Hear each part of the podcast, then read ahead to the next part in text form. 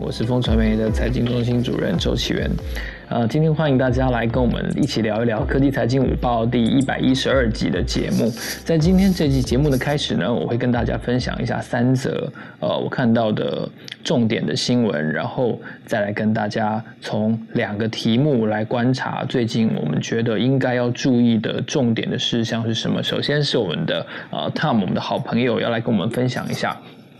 整个加密货币哦今年的走势。如果我们来来。回顾一下的话，可能有哪些事件是汤姆哥觉得，哎，是今年特别值得注意的？因为我相信，呃，其实有相当多的听众朋友都在最近都在呃聊哦，就是说加密货币到底要怎么买哦，怎么买才会赚？还是说风险？风险跟机会永远是并存的，我们绝对不会只探讨风险而不探讨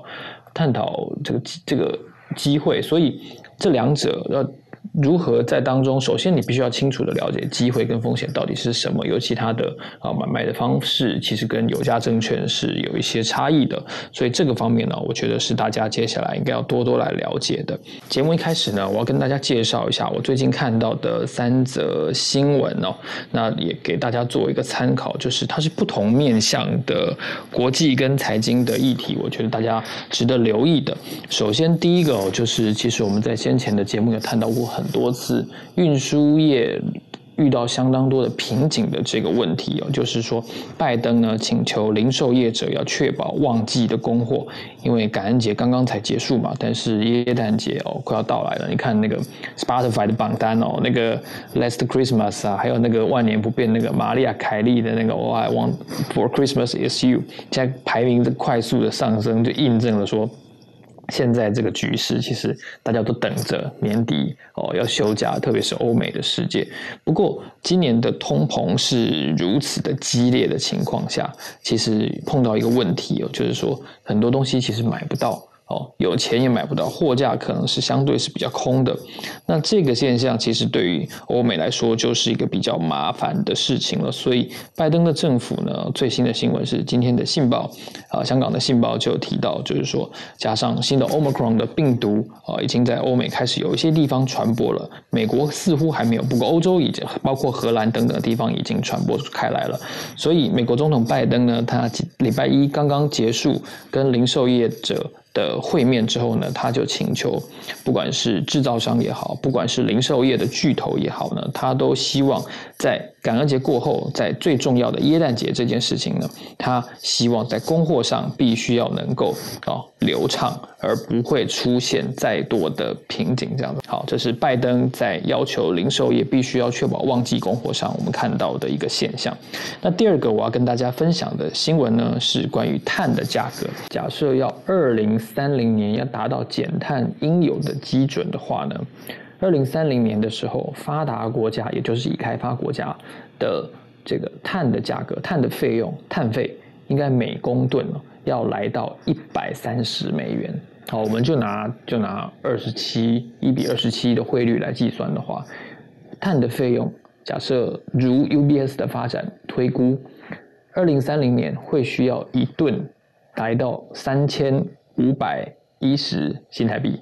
三千五百一十哦，这就是说你在制造过程中，你在运输过程中哦，或者说在养殖的过程中，你的工业、你的制造业、你的农业会排放出来的碳，理论上的价钱应该要来到这个。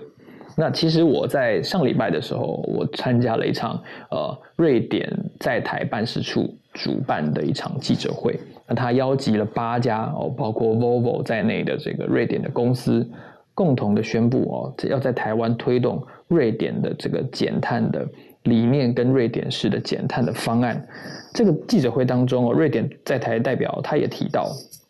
他说，瑞典除了哦有 IKEA 之外，哦。瑞典其实是全世界碳费用最高的国家，他们从一九九零年代哦才开始例行减碳这件事情。那具体的的为什么要做这么早？为什么要做这么激烈？也许我们接下来的节目可以再探讨。但是哦，他们有提到瑞典的碳费现在是全世界最高，每公吨一百三十七美元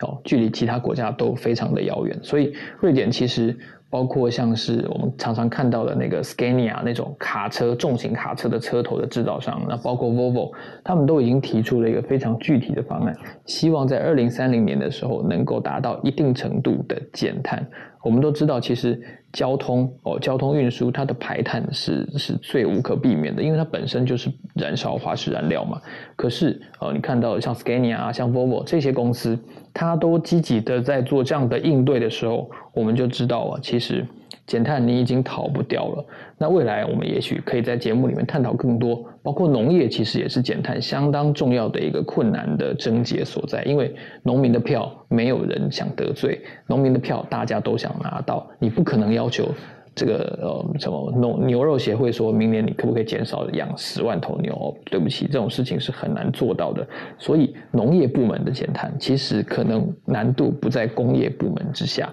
哦，这是今天分享给大家的第二则的新闻。那第三则新闻呢？这个是前两天的这个港澳的新闻哦。太阳城贵宾厅在美国的这个在线，对不起，在澳门的这个。的赌场的贵宾厅呢，现在是全线关闭的状态。那这也引起了港澳相当大的一个瞩目，因为我们都知道，这个太阳城贵宾厅、太阳城集团在澳门，其实它是周卓华哦创办的。中国大陆官方的媒体《经济参考报》它有提到，周卓华涉嫌经营的是一个非法的这种嗯赌场。线上的博弈，而且这个线上博弈呢，它涉及的金额相当的高。然后呢，一年涉及的赌资，据经济参考报的指指出哦，是一年将近一兆人民币这么多，是中国大陆官方这个彩券的年营业额的两倍。这可能也是为什么就是现在哦，太阳城贵宾厅已经被迫关门的。一个主要的原因，那也受到这个消息的影响。其实澳门的博弈股，其实这两天的走势都是相对疲弱的。那澳门的博弈产业本来就是当地相当核心的一个主干。那这样子的服务业，博弈娱乐服务业，如果受到了影响的时候，接下来会不会对当地的产业，乃至于澳门的经济哦，甚至是香港上市公司的的各个产业？造成更大的影响，这可能是这个呃太阳城贵宾厅关闭事件之后，大家必须要更加关注的事情。以上三则新闻呢，分享给大家参考。我们今天有两个主题，首先呢，上下游的记者杨雨云 Caro Carol 要来跟我们分享一下哦，他们在注脂肉这个题材上面发现的一些重点。首先，我想先请教 Carol。什么是注脂肉？可能要请您先介绍一下。如果大家有兴趣的话，可以点我们上面的这个链接。注脂肉大揭秘：人工注脂仿造雪花牛，还注入食品添加剂，而且有这个记者实测，就是实吃大评比。有些午餐的时间，大家如果对对这个牛肉有兴趣的话，可能想要更进一步精进这方面知识的，可以看一下这篇报道。首先，我们先欢迎一下 Carol。Carol 你好。嗯，大家好，我是 Carol。是 Carol，你可不可以给我们介绍一下什么是注脂肉？因为重组肉大家可能有概念，但是注脂肉到底是什么呢？呃，其实顾名思义就可以看得出来，注脂肉就是把油脂注射到肉里面去哦。但是为什么要这样做呢？是因为每一条牛它最精华，也就是我我们喜欢吃那种油花分布最漂亮的部分，嗯，像是菲力啊或是乐眼这些这些部位哦，它数量很有限，价格很高嘛。可是因为要有油花的肉才会好吃，而且价格会比较高，所以呢，就有一些食品加工业者呢，就把脂肪硬是打到这个瘦肉里面去，去模仿油花分布的那个样子之后再出售，目的呢就是要让瘦肉的价格可以提高。是，那可不可以跟我们分享一下，当初你们是怎么发现这个市面上有这个注脂肉这个议题的？因为说实话，这个我们我们通常就顶多就是去呃全联啊，或者说去一些比较高档的超市去买肉。那如何去了解到，哎，市面上有注脂肉这样的产品？呃，其实也是一个，也算起来是一个凑巧，因为我们媒体跟食药署有一个 LINE 的群组，然后食药署不时就会传一些关于食品药品检验的结果啊，或是一些新的法规公告等等这样子的一个讯息，希望媒体来做报道。那大概是在十月中旬的时候呢，我就看到有一则。注脂肉食品标示规定的一个预告，那其实也是我第一次听到注脂肉这个名词哦。那我把那个法规点进去一看呢，它就是呃，就像主持人刚刚讲到，我们本来有重组肉，对不对？那重组肉有一些政府有一些规定，那现在食药署就是希望把这个重组肉规定里面加入注脂肉，所以我们就觉得，哎，注脂肉这个事情好像跟重组肉一样，都是有一些食安上面的一些问题，我们才想说我们要来了解这个题目。是，那现在其实市面上就是我相信一些呃。有主菜自己有下厨的朋友一定都知道，现在真正的美国牛肉，它的就是没有加任何添加物的这样子的美国牛肉，其实它的价钱是不断的上涨的。先前的节目我们也提到了，就是当然这是一部分原因是呃整个畜牧业的产业链在当地的生产受到了疫情的影响所致。那另外一部分就是海运的服务的价格暴涨所致。那不管原因到底是什么，总之美国牛肉在过去这将近一年里面。至少上涨了四次，那也让现在很多的火锅店、烧烤店其实碰到的就是涨价，所以我们反映在物价上就是看到通膨。所以我们可不可以说，现在假设有一些便当或者说是嗯快餐，或者说是一些呃你无法确认来源的一些食品的提供上面的肉品，他告诉你说这是牛肉，但是他如果没有。讲明的话，其实它就有可能是注脂肉，因为它没有涨价。我们可以这样推测吗？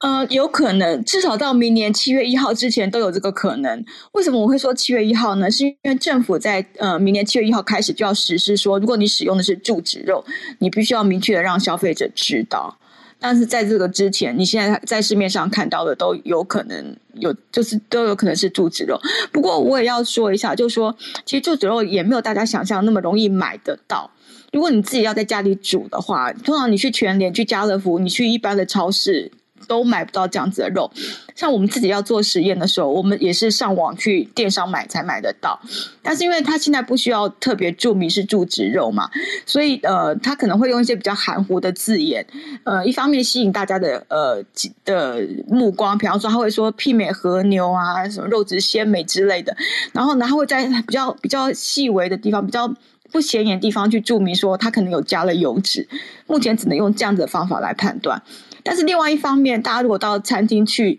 呃，比方说，其实我们在市面上就已经知道有一些，嗯嗯，铁板烧或者是火锅店，或者是嗯比较平价牛排馆，他们的确用了这样子的一个肉品。但是因为现在政府并没有要求一定要注明，所以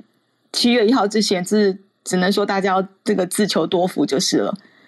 是，不过看起来，呃，注脂肉会不会很难区分呢？我们是当然，我们买来的时候我们就知道它是注脂肉，所以我们有这样子的的区别的能力。不过，假设三块肉，就像大家如果点进去这个注脂肉大揭秘第一篇的报道的话，三块肉摆在一起哦，说真的，不是常常下厨的人，应该看不出来到底哪一个是注脂肉，哪一个是圆形肉，对不对？对，没错，从外观上面的确是很难区别，甚至从口味上，我觉得也蛮困难的。就是，呃，因为我们通我们我们在做实验室，我们三块肉摆在一起，或许还可以互相比较，但是通常大家到餐厅去，你不可能同时点到这三种肉，大家就是点一块牛排嘛。那那块牛排如果再加上酱汁，呃，我觉得如果不是真正的专业的人士，你可能很难判别说你吃到的到底是一个什么样的肉品。你可以跟我们解释一下哦，你盲测的心得是什么吗？它吃起来有有更好吃吗？还是说它有一个不一样的调味的效果呢？呃，因为我们要做最简单的比较，所以我们并没有加任何酱汁，我们就是用了盐跟胡椒调味而已哦。那吃起来啊，这个嗯呃，从煮肉吃起来比较有一种 Q 弹的感觉，那种 Q 弹有点假，就是有点像橡胶，就是。很很很 Q，不太像肉的感觉。那重组肉，呃，那个柱子肉它其实很松软，因为它，我觉得大家也可以想象，因为它加了很多油脂在里面，所以其实吃起来是满口油花的那个感觉。而且比较妙的是哦，我们同时也煮了一块圆形肉嘛。比较妙的是，重组肉跟这个柱子肉煎的时候，比这个真正的牛肉还要香，香的不得了。所以 从油花、从外观、从香味来判别的时候，真的。非常的困难，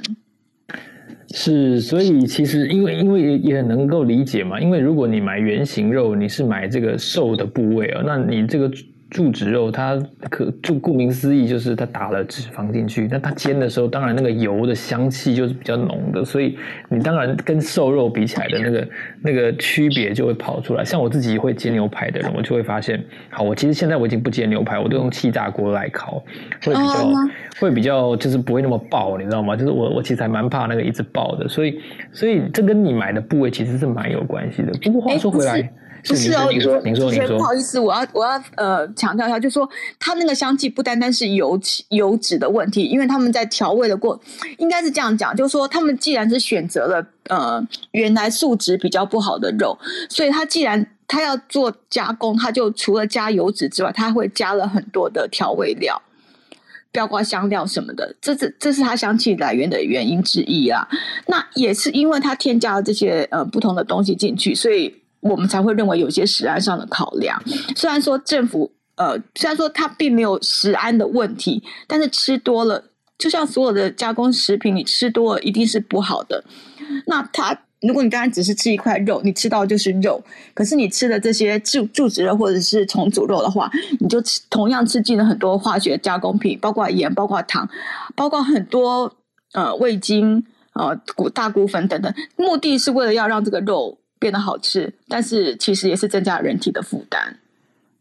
是，其实这就是刚才我本来要请教雨云的一个点哦，就是我觉得它的症结在于它到底加了什么，你是无从知道的，你也无从去核实的，因为那块肉已经被你吃下去了，而且它目前它现阶段基于法令是没有呃完整揭露的必要的，没错。所以，所以这件事情其实反映的就是它没有啊，现阶段它还不是违法的，那。那它的香气有香气逼人，而且你在你看我为什么刻意在午餐阶段要安排一个这个肉的议题哦，就是因为我相信大家对于现在呃食物，特别是蛋白质来源的价钱的涨价，其实都很有感哦。像像我去市场买那个那个甘蔗鸡，那甘蔗鸡老板也是跟我讲说，他真的都没有涨价，它的分量也都没有缩水，因为他不敢涨，他很怕它一涨之后就没有人来买了。是那肉价这件事情，我觉得最近真的是大家都会很有感觉。所以，如果你在吃的时候，你点进去这个这个我们的语云写的这个报道啊，他你看到他在煎的时候，好像会有一些。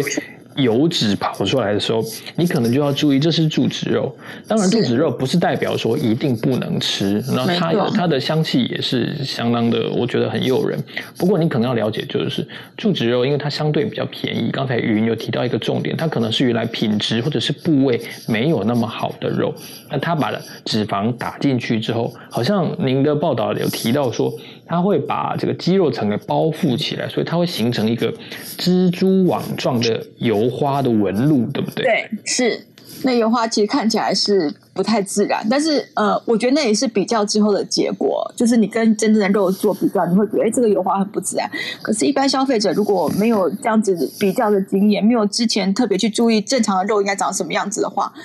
单单是看到这个柱子，会觉得哇，这个油花分布好漂亮，这是不是就是所谓的大理石纹？然后就以为这是一一块很好的肉，其实恰恰是相反的。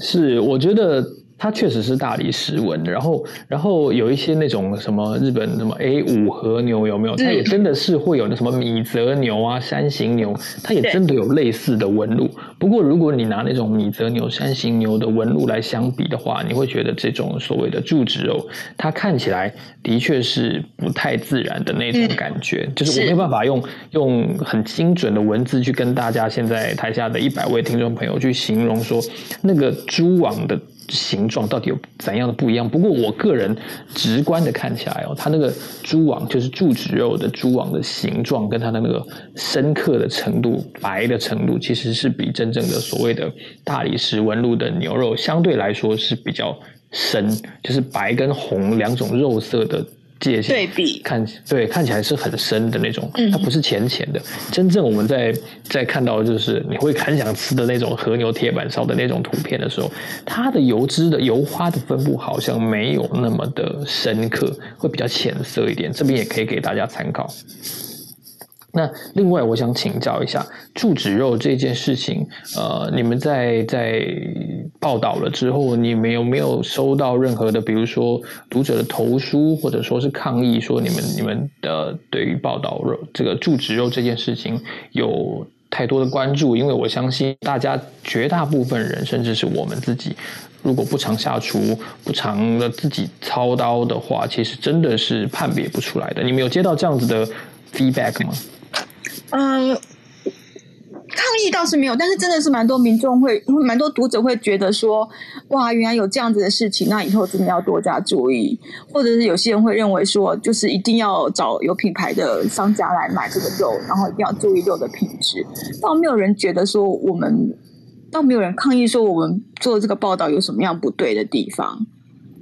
是，所以看起来，我觉得大家也可以多多关注我，因为呃，创立大概十年的上下游，我是我个人非常喜欢看的一个独立的媒体。谢谢。上下游一直都是呃关注食物相关的议题，食物，然后包括往上的延伸就是农业嘛，那食物本身的一些产制的过程，食品工业当中的一些现象，然后台湾食品在地的一些观点，我觉得都是。我我们看到的上下游当中，提出蛮多很有利的一些报道的。代表作，那这一次我就特别邀请，就是呃雨云来跟我们介绍住址肉。你看现在不知道今天各位台下听众朋友，像是现在呃 Rita、Charles、Charles 老师，你现在时间应该不是午餐，所以就没有办法问你。然后像 Steph、Casey、Simpson、Bella、梦、Tiffany、猫咪、Selina，这些都是常常在我们的科技财经午报看到的朋友。大家如果想要收到更多我们每一集播出的资讯的话呢，欢迎大家加入科技财经午报的。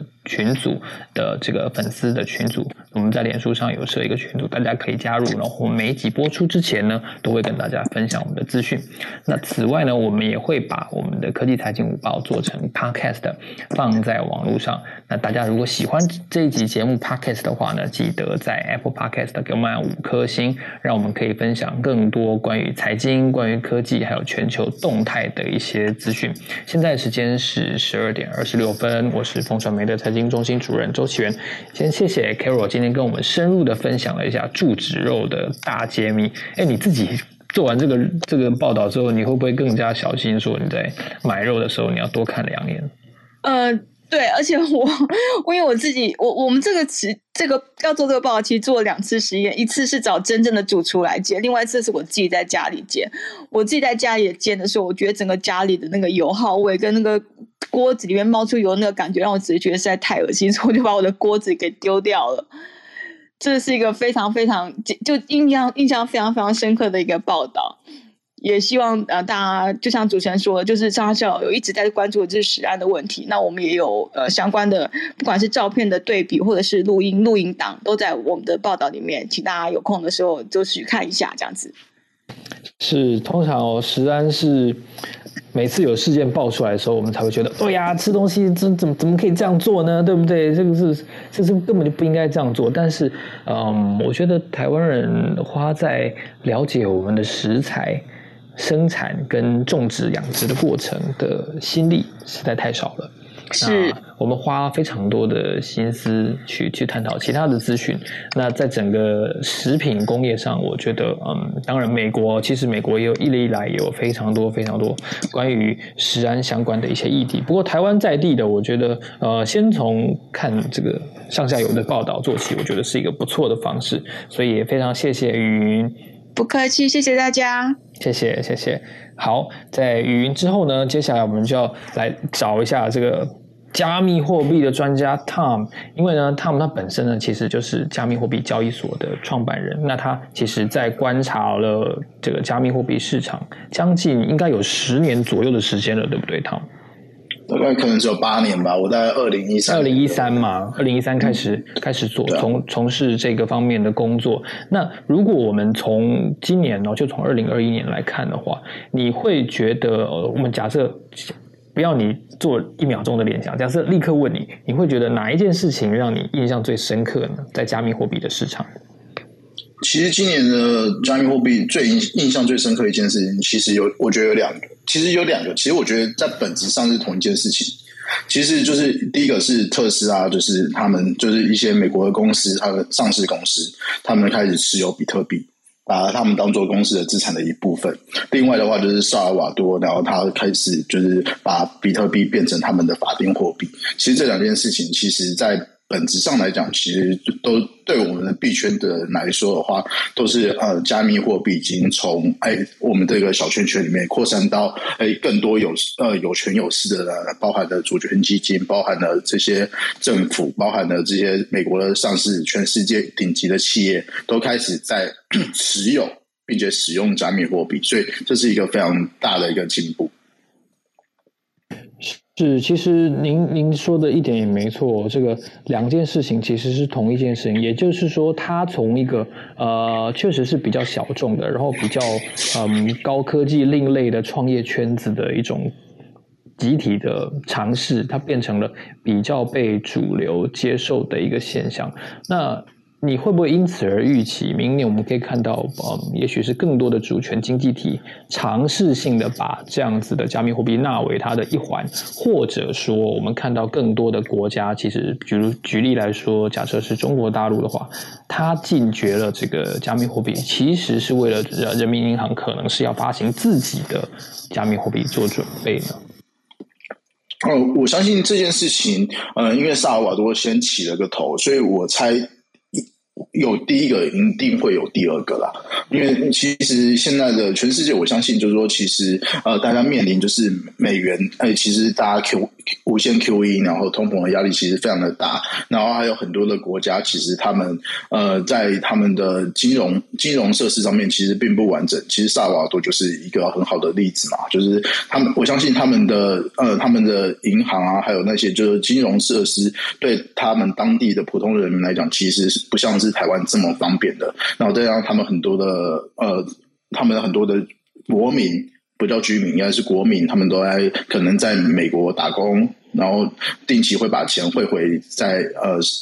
萨尔瓦多国内的家人，所以他们的外汇就很重。其实外汇的很重要。那其实全世界也蛮多国家，像像是呃一些呃就是外籍的这些劳工的输出国家，比如说像印尼啊、菲律宾啊，其实他们。我觉得也是有类似的需需求，那所以可能到最后的话，就是但是因为萨萨瓦多其实是在美国，呃，在美国附近加勒比海的一个小国嘛，那其实他们我我自己去看，我觉得加勒比海那边很多小国家，其实他们很都有很类似的一个时空背景，还有他们。的条件，所以我猜也会呃，之后加勒比海可能会有几个国家加入，我觉得是没有什么问题的。那中国去中国，其实刚才讲的就是我讲说，其实今年最大的转变就是，其实是有主权呃国家，然后一些大企业进场，然后还有当然还有另外一个也是也是同样的，只是它是呃刚好相反的，本来的是中中国它是一个对加密货币，其实里面是很多的呃这些呃参就是。呃，业界的参与者，然后但是他们在，但是中国的政策就直接把中国所有的加密货币，那它这是玩真的，就是所有跟加密货币有关的产业，而且从龙头开始。然后就是这些比较顶头部的头部的这些呃企业，它就直接开始做一个禁绝，然后就是就包含了其实就是一些可能不并不是这么直接的，当然矿场啊，还有这交易所这些是呃最直接的这些就是跟呃人民碰到相关的，但是也有一些像呃。矿石啊，这些东西，然后他，然后在大大陆做，然后可能是全世界可能是前前几名算力的这些，也都被一并被中国的驱逐。所以说，其实中国的它的。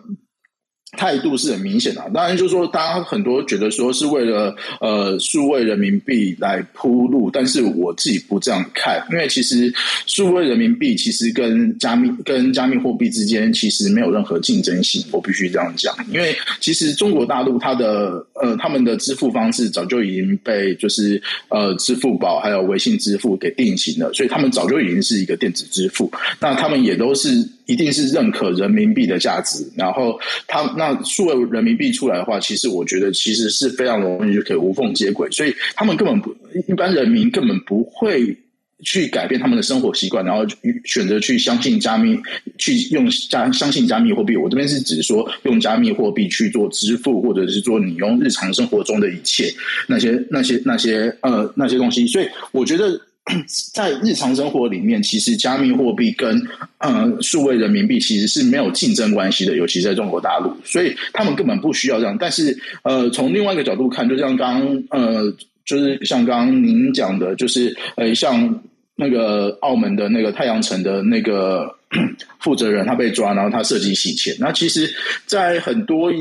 大陆他们那边禁，可能我觉得是因为一些呃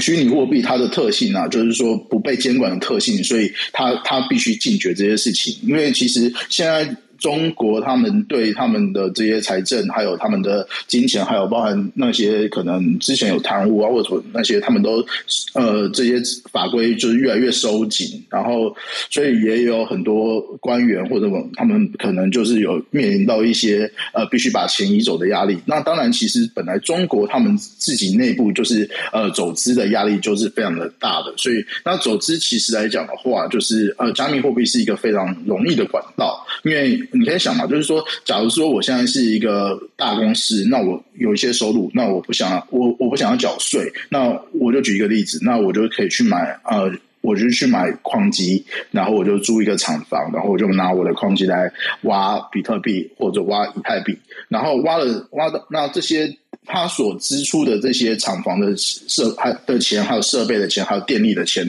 其实他都可能都是看起来都是很合理的。但是他他挖到他拿到的最后获得的东西就是虚拟加加密货币。那加密货币其实基本上就已经不受中国监管了，所以它就变成一个 free money 了。所以呃，从这个角度来看，其实我觉得中国他要禁绝这件事情，反而是呃跟这个比较相关。因为他想要呃更控制呃人民的这个行动，还有他们的日常的这些呃这些行为，那让那加密货币其实是他一个就是漏洞，所以他他必须把这个漏洞堵起来。所以对中国来讲，然后当然对加密货币界我们来看的话，我我自己觉得就是 因为其实。之前上这个节目，我有讲过，就是中国它进进加密货货币，其实对加密货币反而也是好事，因为其实中国之前太多次太多次，就是被中国就是出了一些政策，然后在呃政策的关系，然后干预到这整个加密货币市场，然后导致整个加密货币的有一个剧烈的波动。但是这个波动已经在呃越来越小，然后直到这一次呃中国完全他说哎完全禁了，那这样的话，其实他之后中国反而就是对加密货币其实没有任何影响。力的可以这样讲，所以这是一个根绝。所以那时候也是因为，哎，这个消息其实那时候呃，整个盘这次这个消息出来的时候，其实呃，比特币那时候大概只跌了不到十趴，然后马上就马上就拉上去，然后后来还创了新高，就是波段新高。所以其实从各个角度来看，其实中国它要进呃加密货币，绝对不会，绝对不是因为呃，我自己觉得它绝对不是因为数位人民币，因为这两个并没有竞争关系。哇，我觉得刚才 Tom 说的太好了，就是稍微总结一下，如果我由我来归纳刚才 Tom 的一个发言的话，我会觉得，呃，中国假设禁绝这个加密货币的使用或者说流通，乃至于挖矿的话，其中一个大家可能要注意的原因，是因为这这个举动会冲击到人民币的汇率。因为你想想看，大量的这个原来是人民币形式的资产，其实假设变成了加密货币，然后流向国外的话呢，当然它可以去买非常多国外的资产。那其实无形中，这个换走钱的人，他其实是避掉了这个人民币可能会贬值的这个风险。那这对。中国来说是不能容忍的，尤其其中相当大一部分，你会选择用这种灰色的方式去流出资金，很可能是不法的所得。所以，中国如果说要做这件事情的话，他们觉得哦，可能不是基于两种竞争只能取其一这样子的心态，反而是我觉得根本没有任何竞争关系啊！说实话，对对对。对，所以所以反而是要为了更大的事情。那刚才呢，我白泽我整理的陈冲的访问稿呢放在这个 pin link，大家可以看一下上面贴的这个链接，怎么突然出现陈冲的照片呢？这是因为我们之前就有去访陈冲，那他就有提到，他觉得加密货币这件事情哦，呃，非常值得需要现在的就是年长一辈啊，可能已经有一些社经地位的人特别需要注意的。我相信这件事情。也在大家越来越多人，包括行情的上涨出现了之后，会有越来越多人的注意，这是一个非常自然的一个过程。当然，我不是站在推广的立场，不过怎么说呢？我稍微引述一下陈冲的看法哦，因为陈冲的他有警示警，就是整个现在的实体经济的秩序，其实是基于哦，基于整个以前我们老一辈人家他们设计出来的。怎么说呢？你二十几岁出社会，然后呢，你接下来就要努力工作，然后呢，买房子，买完房子之后呢，你就还贷款，然后呢，买下一间房子。所以整个所谓的实体经济的流程，它完全是站在啊，站在这个上一代所设计出来的秩序。但是不要忘记了，现在贫富差距这么大，基本上所有的呃土地也好，或者说所有的实体的资源，其实都已经掌握在上一代的手中。那这一代要怎么要怎么去去对抗呢？以前是没有办法的，在数位经济以前是完全没有办法的。但是电商让年轻的世代有了第一次跟这个上一代对抗经济秩序、掌握这个话语权的机会。那在陈冲看来呢？哦，这个加密货币的出现，很显然就是第二次我们可以拿下这个。世代之间经济秩序对抗的主导权的一个重点，听起来有点哲学，对不对？听起来有一点嗯形而上，但不是这样的。其实简单来说，就是一个哦，原来是无产阶级的人的一个革命吧，可以这样说。因为前几年有一本书叫做《二十一世纪资本论》，那陈冲就说，大概在一百年前，那马克思也写了《资本论》，所以你可以看到，其实，在过去这一两百年当中，这个急剧的贫富差距落差放大的这件事情，并没有多大的改善。而经过了几这几十年的全球化之后，没有多大的改善。所以现在啊，看起来加密货币是年轻的所谓的。相对无产的这个这个时代呢，要向上一代这个有产的时代斗争，拿下来新的经济的秩序的这个过程。陈冲特别强调哦，斗争并不是一个负面的形容词，斗争并不是坏事。有的时候，所谓这样子的对抗，其实是可以产生新的秩序。我们并没有说我们一定要遵守旧的秩序，但是当我们看到新的秩序，其实在二零二一年已经很明显的崛起了，哦。来，那这个刚才 Tom 啊，这个这个 Joyso 交易所的执行长，他也提到了哦，他觉得这两者，特别在中国看来，加密货币跟所谓的数字货币是完全没有竞争关系的时候，其实已经很明白的告诉你，一个新的经济秩序，一个新的支付乃至于货币的体系都正在出现。那他也非常看好。二零二二年可能会出现更多类似的事件，大家更多的采用加密货币作为呃支付体系之一，所以也非常谢谢他们刚才的很完整的这样子的分析哦，也谢谢他。其实呃，奇源跟我讲就是讲说要我准备三个现象嘛，因为其实我刚刚只讲了一个现象，因为其实。我所以我觉得我还可以再分享一下，当然，当然，就说其实其实以加密货币来讲的话，其实去年跟今年其实是我觉得是一个非常，今年算是一个非常重要的一年，因为其实整个光比特币的价格来讲就好了。其实从去年可能今年年初可能只有一万块，然后到今年最高可能快要接近快要七万美金。所以其实那个差距其实非常的大，那也让很多人看到。但就是这些主权、主权基金，还有一些就是主权的国家的主权，还有一些大公司。但是我要讲，其实我们在币圈也看到几个呃现象，我觉得是可以跟大家提一下的。因为其实现在其实因为那个是一个比特币的那个价格嘛，然后让很多人被看到，那它有很大的信任效果。但是其实，在呃。加密货币圈本身的话来讲的话，我觉得有两个现象值值得提的。第一个是，我觉得整个就是 D DeFi DeFi 就是 Decentralized Finance 这个兴起。那这个其实呃呃，从这个其实从去年也差不多从年呃下半年开始到就已经开始就是崛起。那其实那这这边的里面的资金其实量体已经到非常可怕，就是很多的呃一些专案它刚出来，然后因为呃这些专案他们都是用这些呃区块链的这些城市去把它写出来的，所以那其实这些城市它有一个特色就是它是公开透明的，所以它里面它它可能它写了一个，比如说我。做了一个借贷合约，那借贷合约可能就要有人把钱把它摆进去，摆在那边呃 staking，然后去给呃去贷给这个池子里面，然后池子，然后有些人要去借钱，他就直接从这个合约里面把钱拿出去，然后付一定的利息。那这种就光这种哦这种城市的合约，它里面都摆了就可以摆很。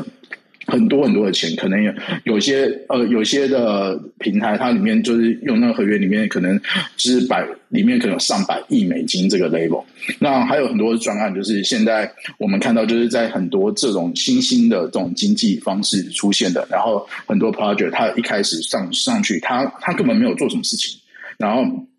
还没有实际上把这个平台推出来，我的意思是这样。然后他可能只写了一个一张嗯一页半的 A 四纸，然后他然后他就去外面募资，他可能一个礼拜就可以拿到几几百几百万美金到几千万美金这个 level，然后他的估值非常可怕。据我所知，在这个大概这他他一日数变啊，就是上上个月的话，这种公司的估值可能是可能是两千万美金，但是到今到这个月，其实他们。直接都把自己的这个估值拉高很多，直接就是喊到，只还什么可能连产品还都还没有，就是他们的估值已经是六千万美金到一亿美金这个 level，然后他们可能就是拿了两三百万美金，然后他们的共同特色就是他们会发一个币，然后发币，然后发币就是有在某个程度来讲，就叫像是诶他们的这个。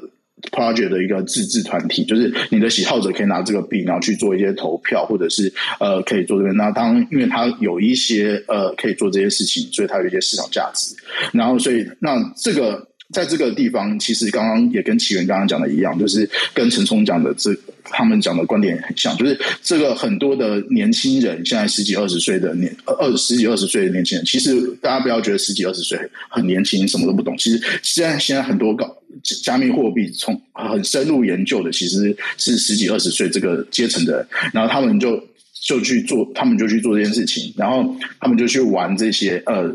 低底深做来，就是去中心化的这些金融系统，这些金融的平台。然后那当然这些金融平台有很多，然后那但是他们共同特色是，他们有一个呃，他们最后都会发一个币给这些。可能给这些使用者，因为这些平台他们觉得这些早期使用者对他们非常重要。那当然，其实这个币好像可以，因为它会有市场价值，所以它会感觉跟。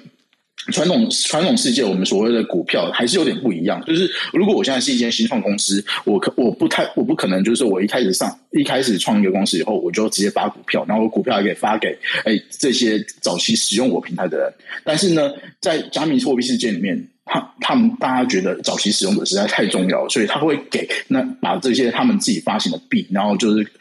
空投，我们称之为空投，就是不用任何的。呃，报不用任何的付出，就他就直接把这些钱给任何使用过的这些使用过的群众，然后这样有，所以就因为这样，那其实他们发的币的价值有时候是非常夸张的。就像之前的呃，有一个平台叫 Uniswap，他在去大概今年的时候发了一个币，然后他他奖励所有使用过一次那个平台的人，他就发给你大概四百，最少就是四百颗 Uniswap 的币。那 Uniswap 最最高的时候涨到一颗三一颗币是三十块美。金，所以换算起来就是他一个他一个地址就发给你了一起呃三十块美金乘以四百，就是一万两千块钱美金这么多价值，大概就一个地址而已哦，就是发了可能三十万台币。那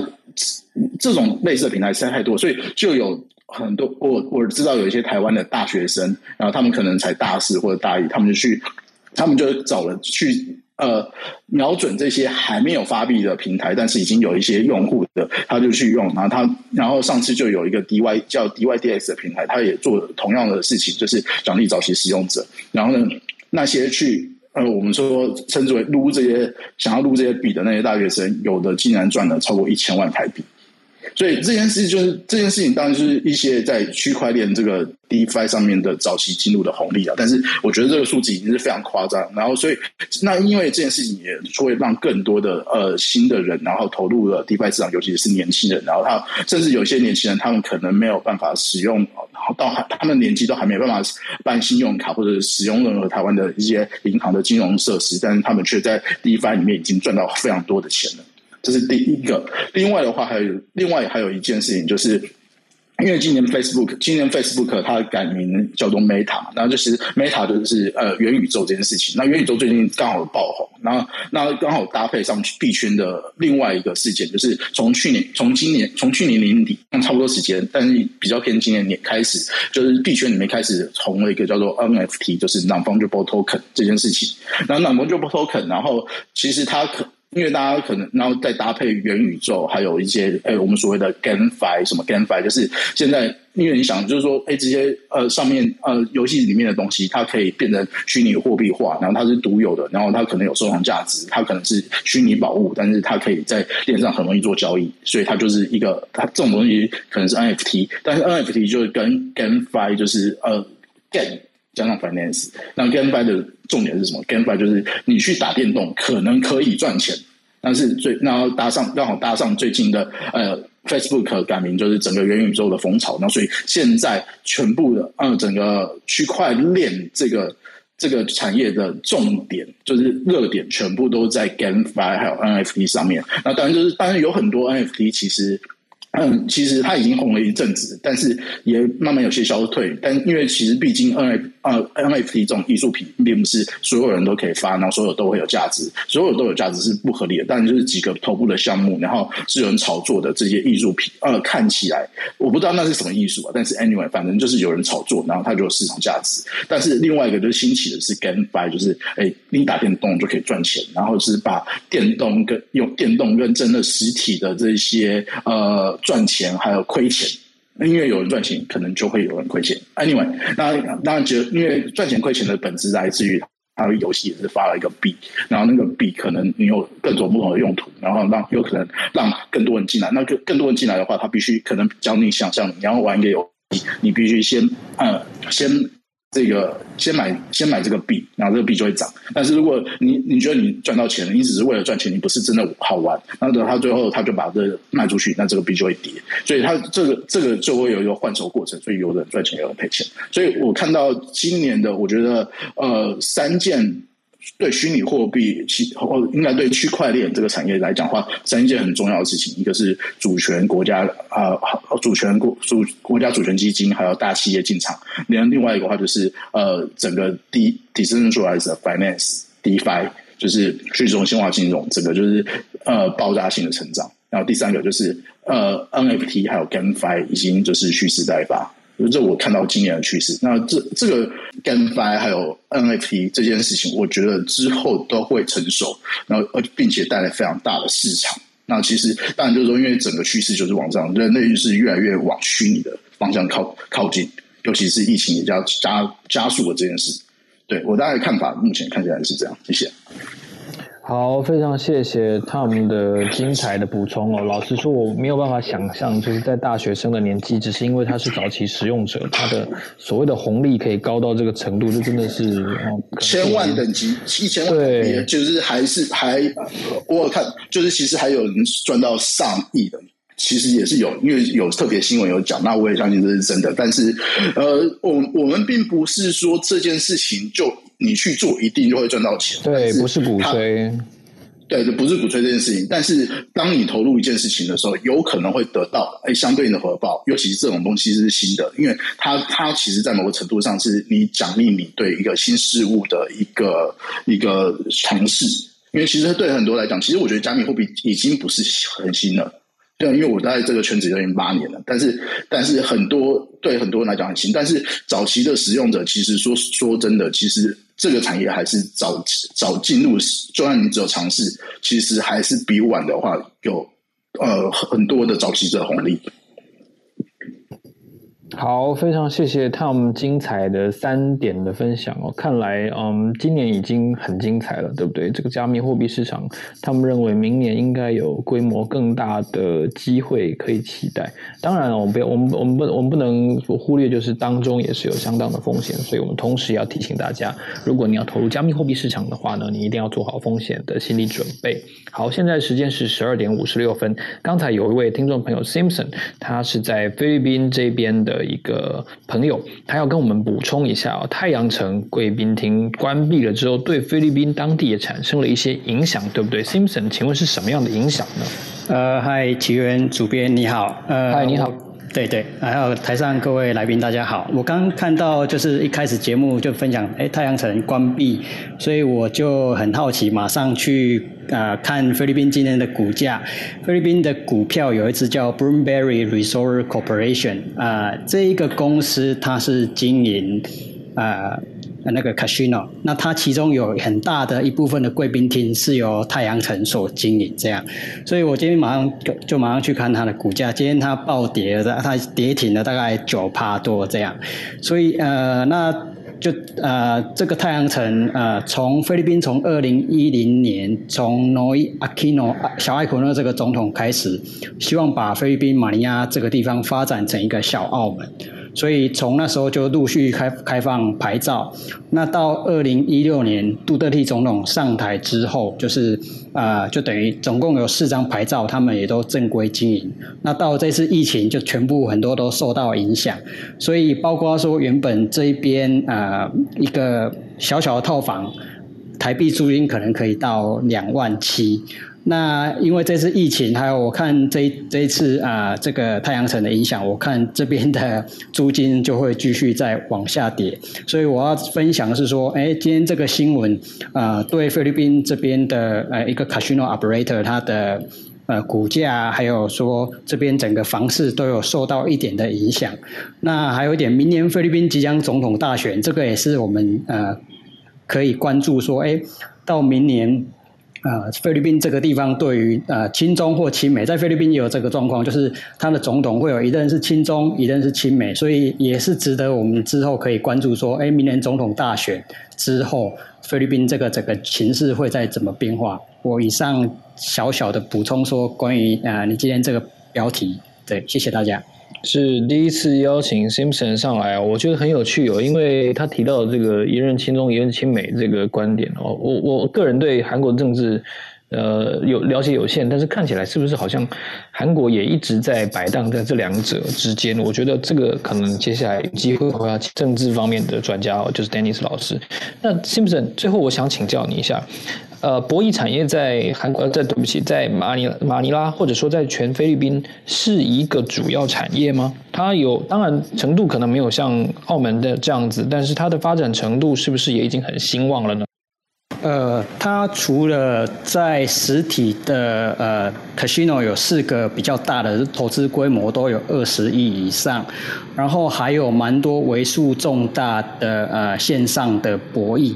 这个全部加起来占大概菲律宾 GDP 大概有百分之二到百分之三之间，但是这呃今年疫情加上去年开始菲律宾对这些呃线上的博弈业者开始呃征税，所以导致说其实今年有蛮多的呃这个业者已经跑到别的国家去了，所以刚有稍微提到说，哎，明年的总统大选会决定说之后的总统对这个。博弈政策日后的发展会有产生很大的影响，因为如果说是比较轻中的总统，他就会呃有可能对这些博彩行业是会比较接纳的。对，以上分享是非常谢谢 Simpson 今天呃很很很积极的跟我们告告诉我们说这个太阳城贵宾厅的。蝴蝶效应哦，也飘到了马尼拉，让一档博弈股出现了暴跌。那百分之二的 GDP，严格来说，我觉得也不能说小了，因为毕竟，这个以菲律宾来说，它也是人口相当众多的一个国家哦。所以，博弈产业的的推动，接下来会不会出现新一轮的变化？因为说真的，你看新加坡也是在学习这个风潮嘛。那博弈。会不会还是一个受欢迎的金鸡母呢？哦，这个 cash cow 金牛的行业呢，可能就会有变过出手取缔了，或者说是相对于让澳门的。博弈行业低调了一些之后，这件事情值得大家的关注。好，现在时间刚好是下午的一点钟，非常谢谢今天台下所有的朋友的参加，也非常谢谢 Joyso 创办人 Tom，也非常谢谢上下游的记者雨云 Carol，跟我们分享了两个很重要的话题。他们从三个面向来谈哦，二零二二年他认为值得注意意的事情啊，首先当然就是整个市场应该还是会有更多像是今年这样子主权经济。的应用，或者说像是特斯拉的导入这样子的事情。另外，他也特别提到，他说整个加密货币跟数位货币是没有竞争关系的，他再三强调。所以还有他举了一些我真的不太能够理解那个数量级哦，就是为什么早期使用者可以赚到千万？我真的觉得以前是我们常常说 阿姨我不想努力了，那未来也许会变成说哦，那妹妹我不想努力了，也不一定。这件事情是值得大家重视的，对。所以非常谢谢台上的三位讲者，还有最后跟我们分享菲律宾经济现况的这个 Simpson，期待未来啊各个面向都能够听到大家精彩的分享。如果你喜欢这个节目的话呢，记得加入科技财经日报的粉丝群组，我们会在里面分享更多关于节目的，还有各种财经的。精彩内容或者是文章的讯息。期待大家继续追踪科技财经午报，继续支持我们哦。谢谢大家，赶快去吃饭吧。午安，午安，拜拜。